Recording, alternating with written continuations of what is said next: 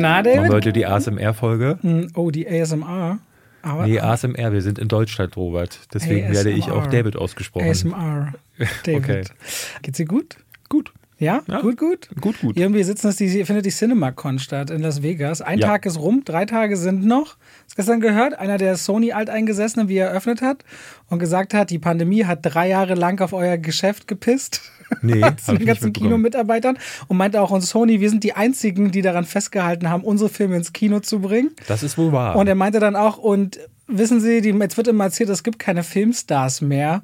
Ich hoffe, dass meine Konkurrenten alle daran glauben, denn ich weiß, es gibt noch Filmstars. Das Problem ist nur, keine Streaming-Plattform macht Filmstars, sondern nur große, globale, erfolgreiche Hits.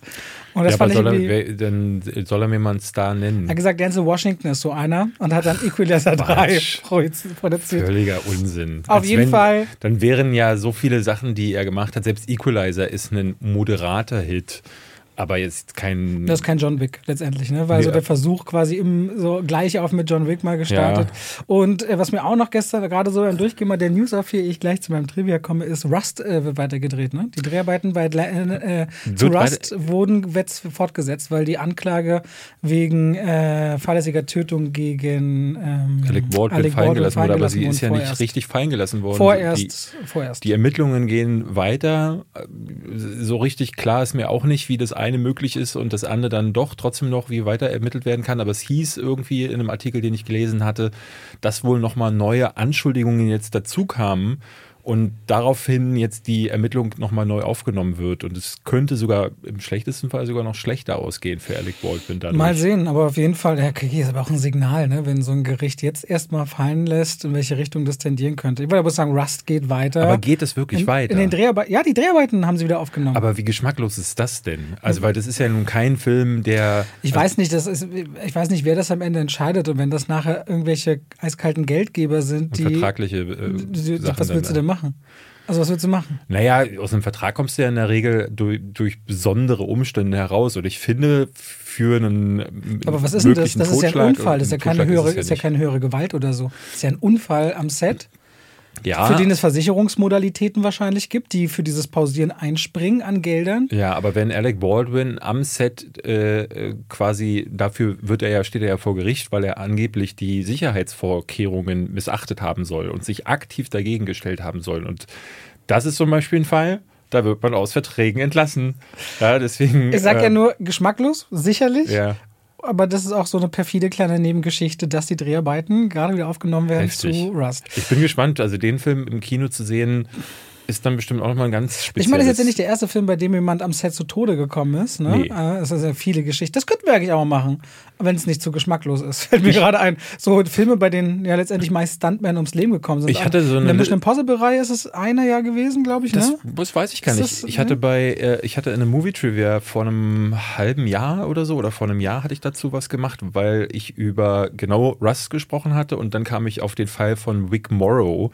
Das ist am Set vom The Twilight Zone Film gewesen. Und zwar in dem äh, Segment, das hatte John Landis gedreht. John Landis war gerade riesen erfolgreich gewesen mit, äh, äh, wie hier, äh, American Werewolf, genau so hieß er.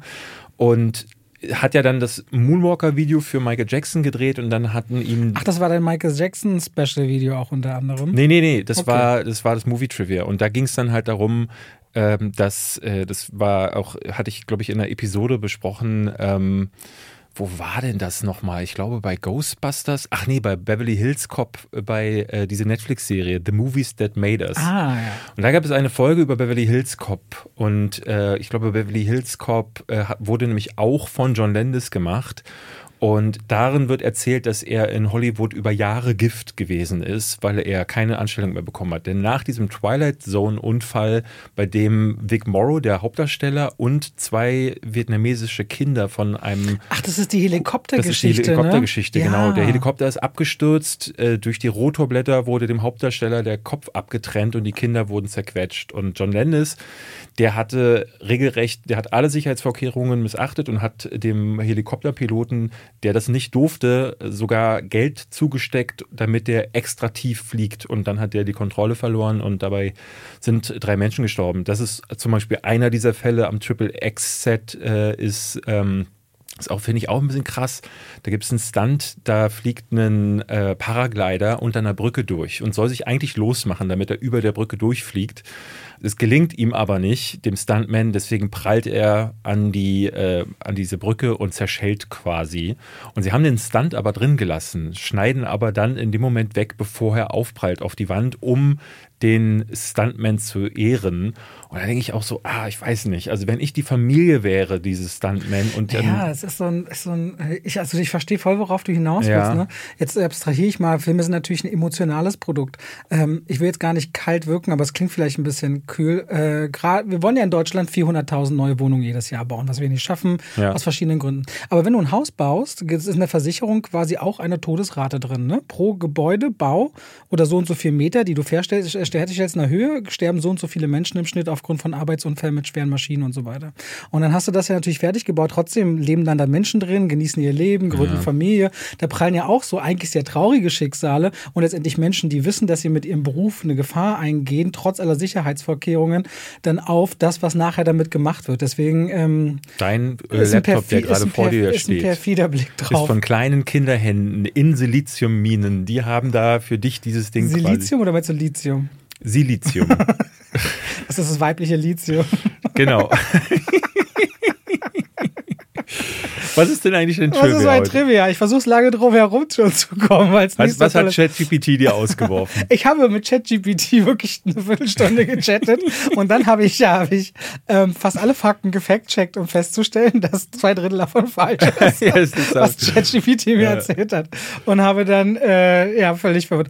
Also, ich, meine Einleitung, David, ja, Mhm. bin heute ein bisschen aufgeregt, weil ähm, ich gucke heute nochmal The Whale, das ist Premiere in Berlin und Mhm. Brandon Fraser ist da ein hochemotionaler Film, der ja viel mit Ängsten zu tun hat und mit Projektion. Genauso wie in der Serie Beef, über die wir heute unter anderem reden. Und wir haben letztes Mal sehr emotional die Folge geendet.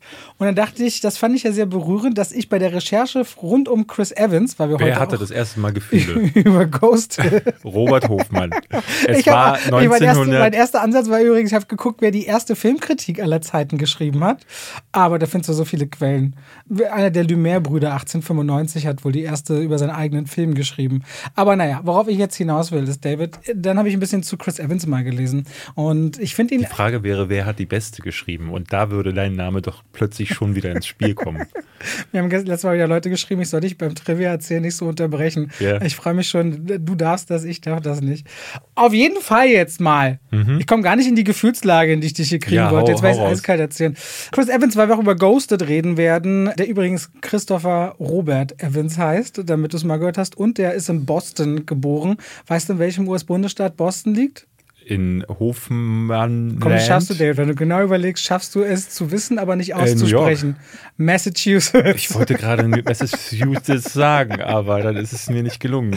Und äh, der ist, ja- ist ja eigentlich ein ganz lieber Typ. Ne? Der hat zum Beispiel einen Hund adoptiert am Set von Begabt oder Gifted, äh, wie der im Original heißt, der bis heute hat Dodger, mit dem er mal ganz viele Fotos macht. Aber die meisten äh, kennen Chris Evans wahrscheinlich nicht unbedingt so von seinen Filmen wie Snowpiercer oder eben Gifted, sondern als Captain America. Und als der äh, das Angebot bekommen hat, sechs Filme zu unterschreiben für Marvel, war der an einem Punkt, wo er A, nicht so besonders gute Erfahrungen mit Marvel gemacht hatte, weil er war ja in die Fantastischen Vier, Johnny the Flame, The Human Torch, die menschliche Fackel. Und die Filme sind ja nicht besonders gut so in der Presse weltweit angenommen worden. Aber der hatte auch rund um die Zeit, hat er schon in der Jugend gehabt, aber der am meisten Panikattacken.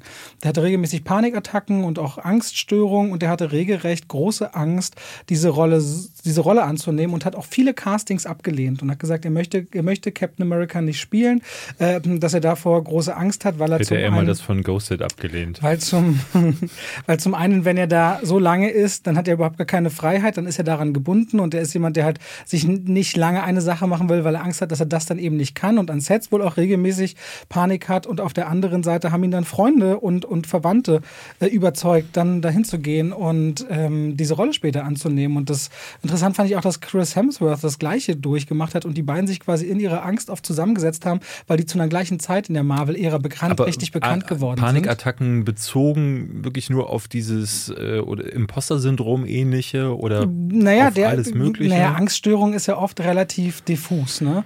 Und es gibt ja schon, es gibt ja schon so Triggerpunkte, die das dann immer wieder auslösen. Es kann ja sein, dass es wirklich nur mit dem Beruf zu tun hatte oder dass er einfach, ob er jetzt zu Hause sitzt oder am Set ja, sitzt der und ängstlich glaubt ist. schon, dass er nicht gut spielen kann, Okay. ne? obwohl er diese Bindung zum Theater auf der einen Seite hat und das äh, Schauspiel interessant findet. Er liebt anscheinend auch total Indie-Filme, die er nie selbst gemacht hat. Er hat mal ein Regiedebüt gemacht, 2014, Before You Go- Were Gone, glaube ich, äh, ist genau Before We Go. Äh, Aber der, der liebt eigentlich solche Filme und komischerweise findet man ihn aber trotzdem in diesen Blockbustern oder in diesen großen Filmen dann wieder. Was ich aber auf jeden Fall interessant fand, ist, dass der eben riesengroße äh, unter Angst- und Panikstörungen immer wieder litt und ähm, eigentlich diese Rolle nie wollte und deswegen auch gezielt nach seinen inzwischen elf Filmen, nachdem seine Zeit quasi rum war, für die Filme, die er gesigned, hat, neben den Cameos, ja rausgegangen ist. Ne? Marvel hätte ihn ja so wie Chris Hemsworth weiter behalten können. Ne? Thor ist ja immer noch eine Reihe, die Geld verdient. Und er hat gesagt, nee, ich will da raus. Also ich, ich möchte derjenige sein, dass man, der rausgeht, bevor man rausgeworfen wird. Und das kann ich verstehen, weil das triggert dann auch krass nochmal so diese Angstmomente, dass, dass du dann sagst, eigentlich auf so einem Peak von Endgame, so ich gehe jetzt. Ne? Du bist ja kein toter Charakter gewesen. Den lässt man ja auch über diese Zeitschleife und dem Altsein und das Schild weitergeben gehen. Und er hätte noch lange mit an Bord sein können, aber das fand ich ganz interessant, weil ich finde ihn eigentlich nicht so sympathisch. Leider muss ich zugeben, aber das, äh, und er setzt sich dafür auch ein. Ne? Warum? setzt sich, als ich ihn so bei Greyman gesehen habe, ich finde, er hat so eine sehr charmante Art, so zu, wenn er so auftritt und zu lächeln und immer so dieser coole Guy.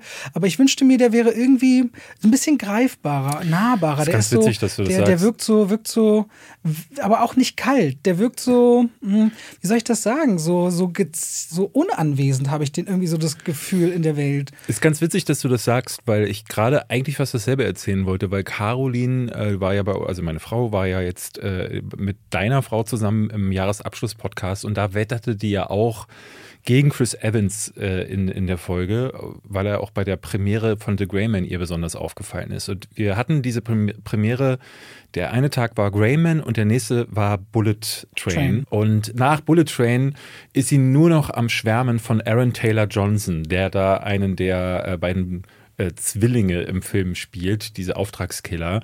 Äh, ich finde ihn auch fantastisch, aber jetzt kann ich den nicht mehr gern haben, weil meine Frau auf den Typen steht. So. Meinst du das ernst? Äh, ja, Echt? Darf die keinen Crush auf jemanden haben? natürlich Ach so, darf sie okay. einen Crush auf jemanden haben. Deswegen habe ich extra gefragt, ob du das jetzt ernst Nein, meinst. nein, okay. nein, aber ich merke schon, dass, dass ich Aaron Taylor Johnson mit anderen äh, Augen sehe. Mit einer gesunden denke so- Eifersucht. Mit einer, na, es geht ins Toxische, möchte ich sagen.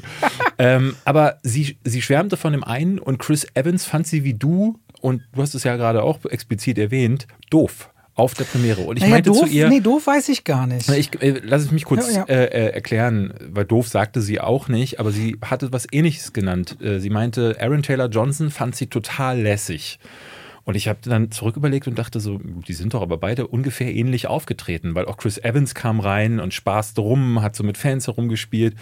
Aber das, was du gerade auch mit greifbar meintest, das sagte sie so ähnlich. Sie hatte bei ihm das Gefühl, dass es fake war. Und das würde sehr gut eigentlich auch zu Zu dieser Angst. Persona passen, die du gerade beschrieben hast. Jemand, der eigentlich nicht in der Öffentlichkeit stehen will, es aber tun muss, weil es Teil des Jobs ist. Und er ist scheinbar so ein anderer Mensch, wie er damit umgeht. Ein Joaquin Phoenix zum Beispiel, der lebt ja seine Social Anxieties quasi in der Öffentlichkeit aus und hat in der Regel keine Lust, in Interviews irgendwie generell überhaupt aufzutreten. Und Chris Evans zwingt sich da rein und wirkt dadurch halt fake. Aber ich muss sagen, das ist mit mir, ich finde ihn als Schauspieler halt nicht wirklich gut, aber auf rein persönlicher Ebene habe ich kein schlechtes Gefühl bei dem, weil ich denke, ja, der kann, stellt sich halt nicht dabei besonders gut an, zu verstecken oder das äh, richtig zu, also diese, diese Ängste zu verstecken. Und er wirkt dadurch halt so ein bisschen aufgesetzt. Ich glaube, der, der, eigentlich ist er wirklich auch ein Good Guy. Also ich weiß nicht, wenn jemand an einem Set einen Hund adoptiert und dann immer fortan auf Instagram das auch so ein bisschen lebt, so mit dem Tier an der Seite. Ich, ich, ich glaube, dass, wenn du, wenn du so ein, ich finde Tierliebe ist für mich immer so ein ganz großer Zuspruch, dass das eigentlich gar kein schlechter Mensch sein kann. Aber setzt sich auch so für viele, so gerade so LGBTQ und in die Richtung setzt er sich sowieso immer wieder für Organisationen ein, lässt auch immer wieder so Wetten laufen, dass wenn er verliert, dann halt eigentlich irgendwas Gutes machen muss und das auch fast anstrebt, dass er dann dabei verliert. Und ähm, Das macht ihn für mich gerade wieder unsympathisch. was macht dich für dich unsympathisch? Das, was du gerade alles gesagt hast. Warum? Naja, das ist äh, die, diese, diese Menschen, die um, ähm, um auf Teufel komm raus die Welt retten wollen und das aber in der Öffentlichkeit tun, da bin ich kein Fan von. Also Naja, das Keanu gibt ja manch- es ist, gelingt es das ja auch ohne Kamera. Das Ja, aber es gibt tun. ja oft diese, ähm, diese Sachen, dass so zu Kampagnen im Rahmen auch von Werbekampagnen dann diese großen Verlosungen gemacht werden. Wie heißt denn diese Seite, wo immer alle in Zusammenarbeit mit in den USA Ja, arbeiten? nee, es gibt so Oh, change.org, oh, nee, nee, O, oh, O, Omark, oh, O, oh, O, irgendwas mit Mogul, oh, O, Mogul, oh, oh, Ogel, O, irgendwie sowas, oder?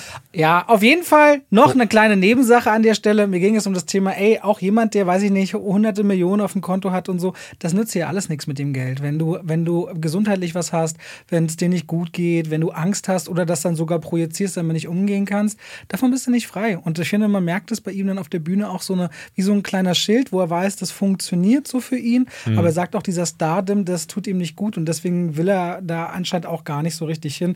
Aber das erklärt umso weniger, warum er Filme wie Ghosted macht, die im Grunde so schlecht sind, dass es nur Geld gewesen sein kann, worüber wir gleich reden. Ja. Noch kleine Nebensache, wusstest du, dass Chris Pratt Captain America fast geworden wäre, unter anderem? Nee. Wir reden nämlich heute noch über Schauspieler, die oder Schauspielerinnen, die fast wen anders gespielt hätten. Und Chris Pratt war damals beim Casting für Captain America und die Casterin fand ihn aber so cool, dass sie ihn im Kopf behalten hat und dann zu Star-Lord eingeladen hat. Was so, was, was so ein toller Griff ist, ich ähm, immer wieder, wenn ich den Film gucke und auch die Hintergrundgeschichte so ein bisschen kenne, wo Chris Pratt mal stand. Es gibt ja dieses Video, ähm, das habe ich auch mal in einem Trivia verarbeitet. Der hat, äh, glaube ich, bei den Dreharbeiten äh, zu, war er in Parks and Recreation? Ich glaube, in der Serie war er dabei. ist das die, ist, ja, er ist in irgendeiner comedy das, wo er halt noch so chubby wo er unterwegs chubby ist, im Büro genau. immer, ja. Und man sieht ihn da in seiner Umkleide sitzen, wie er sich selbst dabei filmt, wie er so einen Fake-Anruf bekommt und sagt, oh, das ist scheinbar Steven Spie- Spielberg, der mich wegen Jurassic Park 4 anrufen möchte. Und skurrilerweise zehn Jahre oder acht Jahre später hat er tatsächlich diesen Anruf bekommen für Jurassic World. Und das ist auch so einer, der so seine Chance bekommen hat. Und ähm, wenn du dann Guardians of the Galaxy 1 siehst, also ich muss ja echt sagen, ich finde den so brillant besetzt, eine für mich der besten Besetzungen der Aber bei dem ist genau andersrum. Privat anscheinend ein äußerst schwieriger Ja, Mensch. das, äh, also diese ganze Kirche und, und behindertes eigenes Kind verschweigen in der. Öffentlichkeit. Also da dreht Schwierig. sich, da dreht sich genau Schwierig. andersrum. Die ersten Reaktionen zu Guardians of the Galaxy sind natürlich wieder fulminant, aber auch äh, Filmstaatsredakteur hat jetzt geschrieben, wo das düsterste und traurigste, aber beste, was er seit langem gesehen habe. Das wird krass. Den Ich sehen wir diese gespannt. Woche Freitag. Im IMAX sehen wir ihn in OV. Also die volle Konstellation, wie wir ihn genießen können. Und Ich- damit. Leider ist die Presseverführung ähm, mittags und abends Nee, ist dann. 10 Uhr morgens. Ja, ja, aber Also. es ist das Embargo, ist dann abends und wer arbeitet denn um die Uhrzeit an einem Freitag noch? Machst du das? Ich mache das, also ich Ich die mache das erst nicht. Samstag, die Kritik. Ich habe am Donnerstag muss ich ein anderes Video bringen, deswegen wird das wahrscheinlich. Ich muss Donnerstag meine Kritik zu Rush Hour bringen. Ah, mit, äh, ist das mit deinem Neffen Mit dem zusammen? Boys Day. Ginas Neffe, genau, wie zum Boys Day, hat er sich jetzt, den habe ich jetzt Woche erzählt, im Film Hast rausgesucht. erzählt, genau. Aber Ja. steht er vor der Kamera? Nee, nee, ich mache das schon, aber ich erkläre dann, warum es zu dieser Kritik kommt, dass er gerade hier sitzt, sich das anguckt. Wir haben das zusammen alles erarbeitet. Ich kann nicht einen Minderjährigen vor eine Kamera auf YouTube setzen. Das äh, finde ich schwierig. Ja, aus meinen persönlichen ethischen Gründen. Die Mama ist zwar auch dabei, man könnte das noch besprechen, aber ich finde es schwierig, jemanden dahin zu setzen und auf einmal auf Zehntausende Zuschauer loszulassen. In einem kleineren Rahmen wäre das nochmal was anderes. Das finde ich, muss ich meine eigene Verantwortung. Wir hatten jetzt tatsächlich überlegt, ähm, jetzt haben wir die jetzt mal Girls. erstmal herzlich willkommen. Bevor wir soweit sind, Okay, ganz kurz deine Geschichte noch Ende zu führen, weil das ist das längste Trivial, was wir je hatten. Ähm, meine Girls hatten jetzt gefragt, sie würden gerne eine Liste mit den besten Hundefilmen machen. Ähm, Ja. ich, ich weiß Marley nicht, und ich. ausge Marley und Hachiko. ich, hat sie, haben sie schon gesagt, weil den solle ich mir unbedingt angucken. Hachiko. Da bleibt ja kein Auge trocken bei Hachiko. geguckt. Du hast nie Hachiko mit Richard Nee. Gere gesehen. Nee, Guck Hachiko. hat sie, wollten wir am Wochenende, aber dann haben wir einen Film geschaut. Da seid ihr, seid ihr richtig durch mit der Welt. Dann nimmst du dir Flocke, dann nimmst du dir Bowie und dann weinst du. Ich bin halt, äh, ne, wir saßen da und die Wahl war Hachiko, Pa- Paddington 2, den ich vorgeschlagen hatte, weil er Hund? fantastisch sein soll. Es geht nicht um Hunde. Ach, es gibt Tiere. Es ging, wir haben einen Film geschaut einfach. Ach Und so. äh, dann hatte Hast du dann, Paddington 2 nicht gesehen? Nein. Ey, wir kommen von 100. Lass uns bitte anfangen. Und damit herzlich willkommen zu, zwei wie Pech, und Schwafel. und Schwafel. Jetzt warst du richtig genervt von mir, ne? Nee, ich war nicht genervt, aber ich habe gerade gemerkt, so, äh, wir kommen jetzt gar nicht mehr zum Punkt. Warum und wenn ich auf deine Frage noch eingehe, dann sind wir schon wieder auf einem ganz Warum anderen Thema. Warum müssen wir immer zu einem Punkt kommen? Das ist doch auch eine spannende Frage. Die, das, ihr habt gerade eine Gedankenpause gehört, weil ich echt überlegen musste, du hast vollkommen recht, eigentlich müssen wir nicht zum Punkt also kommen. Also wer zwingt uns, wer zwingt uns eine was, pass auf, jetzt kommt noch mal eine Gedanke von mir. Ich habe wieder angefangen, Hand aufs Herz, vor zwei Wochen alle YouTube-Kommentare zu lesen auf ganz, ganz viel zu antworten. Und ich merkte so, nachdem ich ganz lange das vernachlässigt habe, wie gut mir das tut. Und im Zuge dessen denke ich so viel nach, warum muss ich denn immer Dinge, die ich irgendwann mal beschlossen habe, immer so beibehalten? Warum muss ich denn auch in meinen Kritiken immer einer festen Struktur folgen? Ich breche das gerade so ein bisschen auf, mache den Hintergrund anders. Warum muss es denn heute, warum muss es denn immer alles gleich sein? Nur damit es für mich verlässlich ist. Ich bin ein strukturierter Mensch, aber ich muss doch nicht jede Struktur exakt verfolgen, hm. damit ich es mir gut geht. Genauso muss ich nicht alle Strukturen komplett niederreißen reißen, damit ich mich frei fühle. Aber so ein bisschen Varianz finde ich eigentlich auch nicht schlecht. Mir gibt, also ich bin eigentlich jemand, der sehr viel äh, Entwicklungen durchmacht und auch äh, immer mal wieder, also sieht man alleine daran bei meiner Berufswahl und den Themen, die ich abgearbeitet habe, äh, da hat sich immer sehr viel getan, aber ich brauche schon meine, meine Sicherheiten und Sicherheit äh, ist für mich dann auch ähm, so Regelmäßigkeiten. Und im Podcast habe ich das Gefühl, wir haben so einen, wir haben so einen Punkt erreicht, wo wir uns wohl mitgefühlt haben, indem wir am Anfang beschlossen haben, Trivia, Werbung, dann das, dann das. Und das haben wir halt so durchgezogen und die Leute sind halt deswegen da. Und ich habe so das Gefühl. Weil du abweichst, gehen die Leute weg, meinst du? Wer, wer, ich weiß nicht, ob das ein ausgefeilter Gedanke ist, aber es kann sicherlich ein. Aber die sind doch am Ende im besten Fall wegen dir und mir da. Ja, ja, natürlich. Und ich bin deine Sicherheit. Natürlich, das, das, das sagst du so, aber das ist bei mir, glaube ich, generell so ein Thema.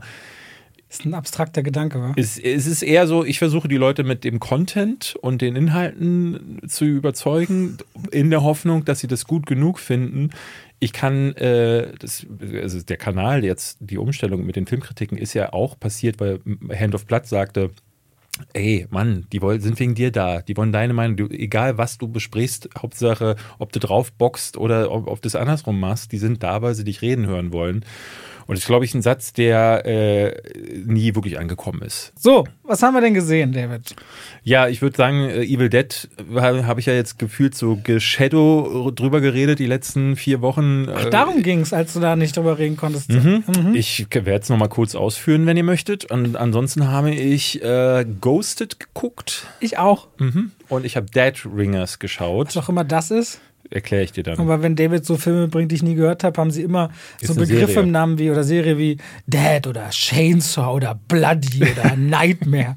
also wenn David was mitbringt, okay, was ich nicht mir, kenne. Nenn mir, nenn mir irgendeinen Film der letzten zwei Jahre, die wir besprochen haben, die das Wort Bloody oder Nightmare drin vorkommen. Oder Sh no, Chainsaw Man. Chainsaw Man. Gut. Oder äh, es auf jeden Fall. Du weißt, worauf ich hinaus will? Nightmare es klingt bei dir nie so, als hättest du von, von, dir aus intuitiv, ohne Zwang des, der häuslichen Mitbewohner äh, mal eine Romcom angeguckt oder so. Nee, warum ist halt, ich? Genau. Ghosted habe ich mir freiwillig angeschaut. So, na okay, das ist ein Star-Vehikel-Film. Dead Ringers ist super. Vom äh, Regisseur von Rocketman. Da kann man ja mal, macht ja Sinn, den mal zu gucken.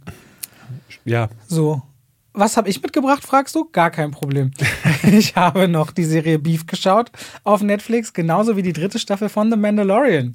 Weil im Zuge meiner Struktur habe ich auch gedacht, lass, mich, lass sie doch alle toxisch sein, die Star Wars-Fans. Ich gucke es jetzt mal, weil es mich interessiert und schon war es viel interessanter für mich zu schauen. Ich habe gesehen, du hast 7,5 vergeben und dachte, ich, äh, meine Welt bricht zusammen. Was ist da los? Warum? Also, ja, du hast vor Wochen hier gesessen und hast gesagt, äh, gucke ich nicht, voll blöd, langweilig. The Mandalorian kann das alles nicht mehr. Das war wirklich deine Worte. Ich habe die Folge ja nochmal nachträglich ja, gehört und gut. merkte, boah, Robert, bespuckt diese Serie. Aber jetzt habe ich es hab geschaut und äh, dachte dann so, mir gefällt das eigentlich. Und ich finde das gar nicht mal so schlecht, weil es, äh, aber vor allem finden es, glaube ich, wieder alle Star Wars-Fans schlechter, ne? Da sammeln sich alle unter meiner Review und schreiben so, ja, die war kacke, die war blöd. Ich habe so einen automatischen Du hattest ja bis Kompass. zur dritten Folge geguckt. Die, du bis zur dritten? Genau, genau, und da meintest du schlecht. Ja, nee, ich meinte, das Beste fand ich an der, an der bis dahin, war für mich, was die anderen schlecht finden, nämlich Folge 3, wenn so ehemalige Imperialisten mal darüber reden, wie ihr Leben früher war und wie sie jetzt in der neuen mhm. Republik Unterschlupf finden. Und dann dachte ich so, da finde ich es doch mal ganz interessant interessant und dann menschelt ist. Und das fand ich, äh, diesen Ansatz fand ich nicht schlecht, den fanden alle wieder blöd. Aber ich merkte schon wieder dieses ganze Star Wars-Gerede und dieses toxische Daherkommen und mir erklären wollen, was ich alles gesehen haben muss und nicht gesehen haben muss. Und egal was du sagst, jeder hat eine Meinung. Und im Grunde, im Zuge dieses, hey, ich baue meinen Hintergrund um und ich überlege, wie ich meine Reviews anders mache und ich lese mal wieder endlich Kommentare. Und ich habe jetzt diese Woche auf einmal so viel geguckt wie lange nicht. Ich meine, zwei Serien komplett hinten mal durchzuschauen und dann noch ein Film ist ein bisschen mehr, als ich wirklich in letzter Zeit so drauf hatte. Und ich merkte, ich habe da so, eine, so einen Vibe und guckte endlich mal wieder einen Star Wars-Inhalt, weil mich interessiert, was da passiert. Und nicht, weil ich das Gefühl habe, ich muss das jetzt anschauen. Es war jetzt vom Timing halt ganz glücklich, dass Mandalorian zu Ende geht. Was ich bei dieser Staffel nämlich beispielsweise viel mehr mag, in der zweiten mochte, in der ersten habe ich geliebt, dass Mando auftaucht, dass Grogu die zusammen quasi Abenteuer leben, wie so Quest-Folge und so langsam bahnt sich da irgendeine Verbindung an. In der zweiten Staffel fand ich anstrengend, dass alles irgendwie größer gedacht wurde und größeren Ansatz hatte und ich merkte, hey, ich mochte viel mehr diese kleine Geschichte rund um diese Figur, weil Mandalorian für mich die Möglichkeit war, als jemand, der Star Wars nicht in jeder Ecke kennt, neu einzusteigen. Du kannst mit dieser Figur groß werden, ohne irgendwie Star Wars ringsrum verstehen zu müssen, weil sie so unvermittelt auftaucht. So geht es mir zumindest. Und jetzt aber in der dritten Staffel dreht sich das Ganze noch größer, dann schlägt sich für mich aber vor allem einen Bogen, den ich dann verstehe, nämlich die Mandalorianer generell, ihre Herkunft, ihre Geschichte, auch wenn man er selbst zum Beispiel, wenn man den Helm abnimmt, diesen Weg versagt hat, wie man quasi, man sich im wahrsten Sinne des Wortes wieder reinwaschen kann, wie durch dieses Volk aber auch eine Spaltung der Werte existiert und sie versuchen, wie kann man diese unterschiedlichen kulturellen Grenzen innerhalb eines Volkes wieder zusammenführen auf der Suche nach Heimat und wie diese Figur, die ursprünglich mal so ein mürrischer Kopfgeldjäger war, im Grunde eine väterliche Ebene so stark zugesprochen bekommt, dass er Zweck seiner Verantwortung so viel von sich rausnimmt und im Grunde sesshaft werden will. Er gibt für mich so ein Bild schön auch in der dritten Staffel, wo ich mir sage, okay, damit kann ich dann wieder gut leben und da wird für mich eine Figur draus, an der ich dann mehr hänge, weil letztendlich man sich sehr mit der Geschichte der Mandalorianer in der Gesamtheit beschäftigt. Und da werden die Themen einfach größer. Dann immer, habe ich auch geschrieben, wenn man diese Lichtschwerter mal zur Seite legt und mal über Verantwortung redet, über, zusammen, über Zusammenstehen und was einen dann wirklich an Werten trennt, da mochte ich dann die dritte Staffel von The Mandalorian. Da kam sie für mich in den letzten Folgen stärker zurück. Es ist ein bisschen viel Fanservice drin, den ich immer nur so erspüren kann, weil ich den nicht unbedingt verstehe. Und ringsrum um Grogu wird ein bisschen zu wenig gemacht, weil der bleibt halt so ein sprechender, braffelnder, brabbelnder McGuffin, der im Grunde immer von A nach B gereicht wird. Und wenn die Kacke mal ganz doll am Dampfen ist, hat er seine besonderen Kräfte, die man dann wie auf Abruf holt. Das finde ich rein von der Schreibe her sehr schwach gemacht. Aber die Mandalorianer-Ebene selbst, und da wird es dann auch dem Titel der Serie, finde ich, gerecht, das hat mich dann interessiert. Dieses Volk, diese Regeln und vor allem auch entgegen aller äh, äh, sonstigen Wege, auch wenn es ein bisschen Hollywoodesk ist, vergeben zu können. Das ist so eine Ebene, auf die konnte ich mich einlassen. Mhm. Und dann mochte ich es dann wieder mehr. Es gibt diese eine Folge, die ich habe sie nicht gesehen, Mit Jack aber Black, genau, die alle nicht so mögen. Genau, das Internet ist steil gegangen und deswegen wollte ich mal fragen. Da schreien eigentlich nur ein paar Trottel rum, die Star Wars zu viel geguckt haben in ihrem Leben, habe ich manchmal das Gefühl. Dann hast du jetzt gerade Yvonne Movie Pilot als Trottel bezeichnet. das nehme ich zurück.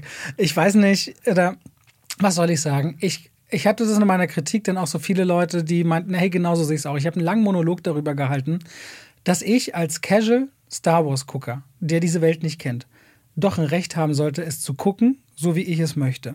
Mhm. Und dass diese Welt von so vielen Fans kaputt gemacht wird, für alle anderen, die sofort einspringen. Mal böse und sofort so, nee, nee, das kannst du so nicht sehen. Oder mal auch so ungefragt hilfreich. Ach, Robert, dann solltest du vielleicht noch das gucken. Oder schau dir mal Clone Wars das an, dann verstehst du das mehr. Auch das will ich gar nicht hören. Irgendwie das Gefühl, bei Star Wars verliert man so oft das Recht, es einfach zu schauen, ohne alles kennen und wissen zu müssen. Und ist das ist generell, finde ich, so anstrengend wir hatten Eve hier, aber auch hier war ja Eve jemand, der mit ganz viel Elan und so richtig drin steckte. Aber mit dem man wie Eve würde ich dann zum Beispiel spannenderweise gerne mal über The Whale reden wollen. Oder über andere Filme, die eben voll weit weg von diesem Franchise-Popcorn-Kulturellen ist, die nämlich Arthouse sind oder Charaktere zu erzählen haben, die nicht irgendwie immer durch diese ähnlichen Schablonen gepresst werden. Äh, das fände ich dann zum Beispiel mal spannend. Komplett gegen den Strich gebürstet. Ich komme dann auch nicht daher immer und sage, dann musst du noch das und das und jenes anschauen und dieses machen. Ich finde, das Star Wars-Publikum ist so, meldet sich so oft ungefragt. Das finde ich manchmal anstrengend. Für mich. Ja, ja, es sind halt, gehört halt zu den Kernfranchises. Es ist das größte Franchise der Welt ja. wahrscheinlich. Und ich, also, wenn ich aufzählen müsste, was so die toxischsten Franchises sind, dann MCU und Star Wars wirklich ganz weit oben, ne? wo du das Gefühl hast. Simpsons soll auch ganz schlimm sein. Ja? übrigens.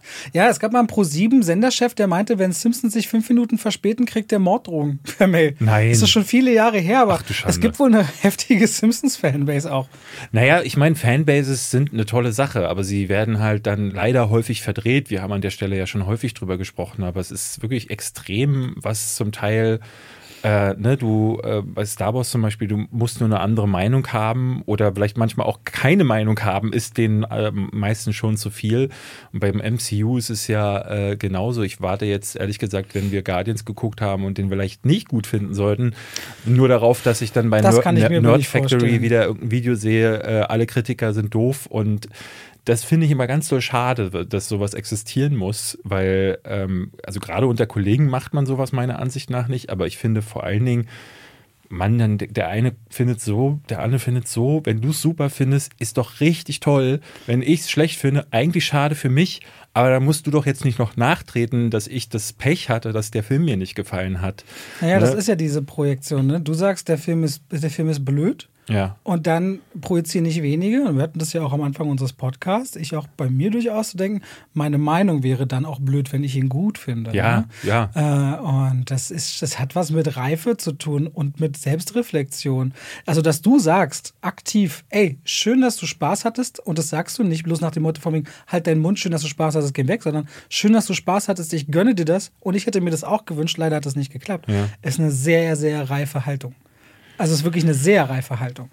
Und dementsprechend. So machen wir das zum Beispiel untereinander. Wenn wir einen Film äh, oder jetzt neulich, letzte Woche erst wieder sehen, der dem anderen nicht gefallen hat. letzte äh, Woche? Ja, The Night Agent. Der Ah. hat genau, wir hatten ja letzte Woche drüber gesprochen stimmt. und ich habe den tatsächlich dann zu Hause vorgeschlagen. Ja.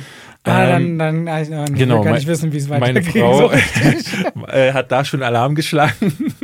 Und dann Hast haben du wir dann gesagt, er hat auch Ray Lane letzte Mal vorgeschlagen? Äh, ich weiß ich gar nicht mehr. Okay. Aber da ist es dann egal. Das wird dann ausgeblendet. Aber bei The Night Agent schimpfte sie bestimmt nach der Folge, nach den ersten beiden, die wir geguckt haben. Und die, also sie waren wirklich crap. Also ich mochte die Serie Guckst du leider diese gar Woche nicht. Citadel?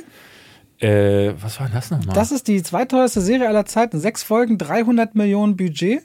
Die neue Folge der Russo-Brüder auf Amazon Ach, mit Ding. Richard Madden. ah. Und äh, noch eine bekannte, warte, jemand Großes, habe ich gar nicht im Kopf.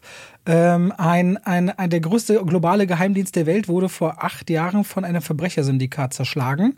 Und zwei Agenten, die, glaube ich, zusammenleben, also er und sie, die haben auch ihr Gedächtnis verloren. Und die kommen langsam wieder der Sache auf die Schliche, was da mal war, anscheinend. Äh, Citadel startet Freitag.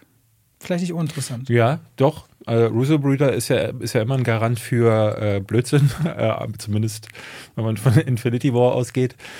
Ja, mal schauen. Ich, äh, um, Hä, wieso? Infinity War und Endgame ist doch gut. Du meinst jetzt äh, Greyman. na, Greyman ist Blödsinn und dieser Sherry, den sie davor gemacht haben, Ja, auch aber warum? Blödsinn. Hast du jetzt gesagt, ist Garant für Blödsinn, wenn man von Infinity War ausgeht? ja, weil ich Endgame ja auch nicht gut fand. Ach so, du meinst alles nach Infinity War sollte das heißen. Genau. Für mich und so, sie haben noch einen vor Infinity gemacht. Das ist ja die, dieser Bridges, 21 Bridges, Mhm. ist der nicht nee, von nee, denen? nee, nee, nee, das ist nicht von denen. Ist nicht dieser haben sie produziert. Ach so. Das ist dieser Chadwick Boseman-Film, Ja, genau. genau. aber Der- den haben sie nur der produziert, der ist nicht von ihnen gewesen. Äh, nee, worauf ich eigentlich zu sprechen kommen wollte, war, dass wir dann The Night Agent nicht gut fanden und ich dir das schrieb, und nur weil ich, du hast es mir empfohlen, also will ich dir auch sagen, hm, für mich war es nicht äh, nichts. Ähm, und dann ist das immer schön, dass wir uns dann gegenseitig meistens schreiben, so, ach schade. Also es ist nie so, am Anfang haben wir noch Diskussionen geführt, das weiß ich noch, aber das ist nicht mehr. Es Du dreckiger Hund. Nee. Ja, okay, was willst du damit jetzt sagen? Dass ich ein Arschloch bin oder was? ja, aber woher. Aber also, so warst du. Ja, kein. Ja. Hm. ja. Also war das gerade eine Aussage oder war das eine Frage? Nee, das war eine Aussage. Ja. Ja. Ja, ich, ich denke darüber viel nach und ähm, manchmal platzen Knoten früher, manchmal platzen Knoten später. Hauptsache, sie platzen. Ja, also hoffentlich. Also je früher, umso besser, weil ich finde, jedes Mal, wenn man da ein Stück vorankommt, lässt sich das Leben besser genießen. Ne? Ja, und Wenn man, man guckt ein bisschen zurück und denkt so, ey, was ich an Zeit vergeudet habe, wenn ich es noch sch- schon früher begriffen hätte. Ich merke das jetzt gerade, wenn ich so die YouTube-Kommentare alle querlese, weil es kommen ja jeden Tag Hunderte rein, auch Ja. zu sehr alten Videos und dann schmeißen die Leute manchmal Dinge an den Kopf. Ich habe gerade auch gelesen, ja, Robert, also du hast keine Ahnung von diesem Film mit äh, Siegheilkirchen letztes Jahr Ja, zum ja. Beispiel. Äh, du hast keine Ahnung, du verstehst diesen Humor von Mittelösterreich nicht. Und ich so, ja, okay, und äh, kleine Filme verstehst du auch nicht, bleib mal schön weiter bei deinen Cocaine Bears und Avatar 2. Und ich dann so zurückgeschrieben, okay, zwei Drittel meiner Filmkritiken sind zu mittelgroßen oder Indie- und Arthouse-Filmen, aber du hast anscheinend den Durchblick. Und ich denke dann immer so, was ist denn mit den Leuten, dass sie so gerne mit Schmutz dann um sich werfen wollen, ne? Ja, also auf die Hälfte reagiere ich dann auch nicht. Ähm, ja, oder auch bei Beef so. Ich habe die, hab die Serie geguckt und man, also Kommentare, und man konnte schon relativ früh ahnen, wo es hin will, aber anscheinend reicht das schon für die meisten heutzutage aus. Und dann denkst du so, nee Mann, das ist deine Perspektive und das ist auch völlig okay, die möchte ich dir nicht absprechen. Was aber blöd ist, ist, wenn du alle anderen abwertest mit die meisten und das reicht schon aus. Diese Serie ist wirklich clever gemacht und auch alle Indizien dazu. Der IMDb-Score mit einer riesigen Bewertung, A24 als Studio, Studio, die Besetzung der Schauspieler. Das Ding ist auf jeden Fall nicht unkreativ. Ja, ja. Ich äh, muss sagen, so bei einigen Kritiken ist es bei mir ja auch so, dass ich dann äh, durchaus in diese Richtung schlage. Das ist dann bei den Filmen, bei denen ich es halt auch wirklich gar nicht verstehe. Also so Scream 6 jetzt als äh, konkretes Beispiel ähm, wo ich halt wirklich auch der Meinung bin, dass jeder, der dann da reingeht, trägt auch dazu bei, dass du diese Sorte Film das bekommst. Ich bei Manta Manta noch das, viel schlimmer. Äh, ja, aber einen Manta Manta gibt es morgen nicht nochmal. Bei Scream ist die Chance wirklich viel, viel höher, dass wir genau nächstes Jahr den nächsten Teil bekommen werden. Und äh, gerade weil der jetzt auch wieder erfolgreich war. Und wenn nicht den, dann denkt irgendein anderer Typ so, oh, sag mal, diese Scream-Franchises, da war, da werde ich jetzt hier mal Leprechaun. Na, Insidious oder, 5, ne? Zum oder Beispiel. Insidious 5, ja. Jetzt, äh, ich habe den Trailer gesehen und dachte so, da gab es einen vierten. Ich habe das ehrlich gesagt gar nicht mehr mitbekommen, weil The Lost Key, ich nach dem ersten schon aufgegeben hatte. Ähm, aber ja, das ist irgendwie so ein bisschen das Dramatische. Und ich finde, das, das muss man auch sagen bei einigen Filmen. Ich finde, man muss dann sagen, dass ist. Äh, ich glaube, da unterscheiden wir uns. Ja. Aktiv den Leuten eine, eine, eine Empfehlung zu geben, nicht ins Kino zu gehen, das widerstrebt mir. Nee, nee, ich sage ja nicht, dass sie nicht, Doch, sagst, nicht, ins nicht in Kino gehen Film. sollen, sondern ich sage, wenn ihr da reingeht, dann finde ich euch doof. das ist ein Unterschied. Oh Gott. Naja, wie es man zum Wald hineinruft und so. Ne? Exakt. Gut. Da hast du ja manchmal mit Leuten auf äh, deinen YouTube-Kommentaren in dieser auch Form Beef. Beef. Soll ich da kurz mal drüber was sagen? Oder? Ich habe auch diese Serie kurz angefangen. Ja. Ähm, nach The Night Agent hatte ich dann gesagt, komm, dann lass uns doch endlich Beef gucken, weil das können wir dann auch im Podcast verwerten. Ähm, und das habe hab ich auch sofort abbrechen müssen. Was heißt denn sofort? Äh, wir haben, glaube ich, 20 Minuten oder so geschaut. Also die äh, beide, es geht ja um zwei Leute, die mit dem Auto aufeinander prallen und dann in einen Beef miteinander geraten. Und wir, ich, wir sind an dem Punkt gewesen, wo beide Personen dann zum ersten Mal beleuchtet wurden. Kali mochte Steven Yeun. Wie, wie, spricht man da aus? Was haben wir mal wieder? Du sagst mal Yeun. Steven Yeun äh, nicht. Und June. Ich fand äh, äh die, die Darstellerin leider äh, fand ich nicht gut. Die hatte ja zuletzt, glaube ich, in diesem Keanu Reeves-Film, ich weiß gar nicht, wo sie die ausgegraben haben. Die sehe ich in letzter Zeit häufiger und weiß gar nicht, wo, Ali Wong, weiß ich auch nicht. Wo ist die, seit, wo ist die bekannt geworden? Müsste ich nochmal schauen, aber. Äh, auf jeden Fall mag ich deren Schauspiel nicht oder auch sie irgendwie nicht, sodass wir beide so mit den jeweils anderen äh, Personen zu tun hatten und dann hat Kali dann schon den Stopp. Ah, gerade bei Steven Yeun, der hat, der, der hat später eine Szene in einer Kirche, wo er so richtig zusammenbricht und ganz doll weint, wo ich so dachte, ey, der spielt richtig gut. Und vor allem, also was die Geschichte ist, ist zwei Leute, wie du sagst, Danny und, und Amy, sie hupt, wird verfolgt, zeigt noch einen Mittelfinger und er sieht einfach völlig rot. Also so Falling Down mäßig will er sie unbedingt verfolgen und will sich bei ihr rächen. Und am Ende der ersten Folge stellt er sich eben als Handwerker vor, den sie reinlässt ins Haus. Und er will nur kurz mal das WC benutzen nach so einem Gespräch, wo er sagt, ey, ich könnte hier das und das reparieren, du musst noch mal kurz auf Toilette und guckt sich das dann an. Und er pisst ihr das Bad voll. Nämlich einmal ringsrum, so auf dem Boden, überall pinkelt er dahin. Und sie rafft dann, ah, das ist dieser Typ. Und dann beginnt so ein Kampf, wo man dem anderen so viel Schaden zufügen will und so sehr die Genugtuung dahinter möchte, dass man bereit ist, sich selbst auch richtig viel Schaden zuzufügen und den Menschen in seinem Umfeld. Und da werden nach und nach immer mehr Leute reingezogen. Was an Beef dann total clever ist, ist, dass immer noch neue Ebenen aufgehen. Also Stephen Join geht dann irgendwann auch zu einer Kirche, wo ein Priester ist, dessen Freundin mal, von der war er der Erste, mit dem sie Sex hatte. Da gibt es dann über so einen Priester oder Pfarrer auch nochmal so eine ganz komische Ebene beispielsweise rein mit Eifersucht, die sich dann mit Glaube vermischt, immer wieder so eine, so ein Suchen nach Geld, denn sie äh, ist sehr wohlhabend, lebt in einem goldenen Käfig, aber ist eben ein Käfig, hat ganz andere Bedürfnisse und hat vor allem, obwohl sie wohlhabend ist, äh, kommt aus einer Kindheit, wo es immer um Geld ging. Und sie legt das ihr Leben lang, legt man das dann nicht ab, dass man so einen Bezug hat, wie wichtig Geld ist, dass Geld gleich Sicherheit ist, dass Geld vielleicht auch Liebe sein kann, so wenn das die Eltern äh, einem so im Grunde vorleben, wenn man was geschafft hat und sich was leisten kann, dann ist man was wert. Und er wiederum kommt aus ganz einfachen Verhältnissen, will es gerne nach oben schaffen, da wo sie ist. Und so haben beide eigentlich ganz unterschiedliche Bedürfnisse und jeweils der andere hat schon das, das familiäre Umfeld, die Geborgenheit oder die Sicherheit. Und das ist ein richtig krasser Abgesang darüber und der wird so die menschliche Seele seziert darüber, wie viel wir uns oft von unserer Wut leiten lassen. Und ich meinte, statt dass wir uns mal in den Arm nehmen, uns lieber gerne abstechen, so auf eine seelische Art und Weise und gerne immer versuchen, dem anderen noch eins reinzudrücken und gehässig sind. Twitter ist ja so eine mhm. Plattform, wenn du da mal liest und merkst, wie schnell die Leute in Schriftsprache ausfallend werden und Respekt überhaupt gar keine Rolle mehr spielt und so viel reinprojizieren, wie sie etwas lesen, was im Grunde mit ihrem Leben viel mehr zu tun hat als mit den anderen Menschen. Und Beef ist genau so eine Abwärtsspirale, das eigentlich eine ganz, ganz todtraurige Serie ist, die am Ende auch äh, sehr viel darüber aussagt, wie kaputt wir Menschen uns oft selbst machen, weil wir nicht richtig kommunizieren und weil wir immer denken, alle anderen sind schuld und das Schicksal wäre gegen uns. Und dass auch Menschen, denen es vermeintlich ja von außen, wenn man drauf schaut, richtig gut geht, ihre ganz eigenen Päckchen zu tragen haben. Und deswegen war ich an diese Chris Evans Sache am Anfang äh, so hängen geblieben, weil von außen betrachtet, ey, der hat da ein super Leben, der ist ein Star, der sieht gut aus, der hat einen Haufen Kohle, der ist beliebt, aber der hat auch seine Päckchen zu tragen und zieht sich dann lieber zurück und sagt, das ist ihm alles zu viel. Äh, Beef ist, finde ich, ein, so bei A24 heißt es oft Hit or Miss und ich finde es einen richtig guten Hit. Eine der besten Netflix-Serien seit langem, aber die wird erst richtig gut, finde ich, so mit, also ab Episode 4, 5 und dann bis zum Ende. Der ganze Vorbau bringt dir erstmal die Charaktere nach. Seinen Bruder, ihren Ehemann und Tochter, dann die Eltern, die irgendwann noch reingesponnen werden. Ehe das alles zusammengeführt wurde. Also nach 20 Minuten rauszugehen, ich verstehe das, wenn man sagt, man hat jetzt keine Lust, weil man weiß ja auch, okay, wenn wir das ja, jetzt gucken, ich, dann gucken wir das ja nicht. Also ich 9 oder 10 Episoden. Aber wenn du mal die Zeit hast, ich meine, oder ich weiß, Zeit ist natürlich immer ein Thema, wenn man Familie dann auch hat. Ähm, hinten raus ist das noch richtig gute Sache. Und ich habe am Ende ab, äh, fast applaudierend, so, also ich habe da gesessen mit meinen, meinen Kopfhörern und habe dann applaudiert allein in meinem Zimmer, weil ich die Serie richtig toll fand zum Ende auch.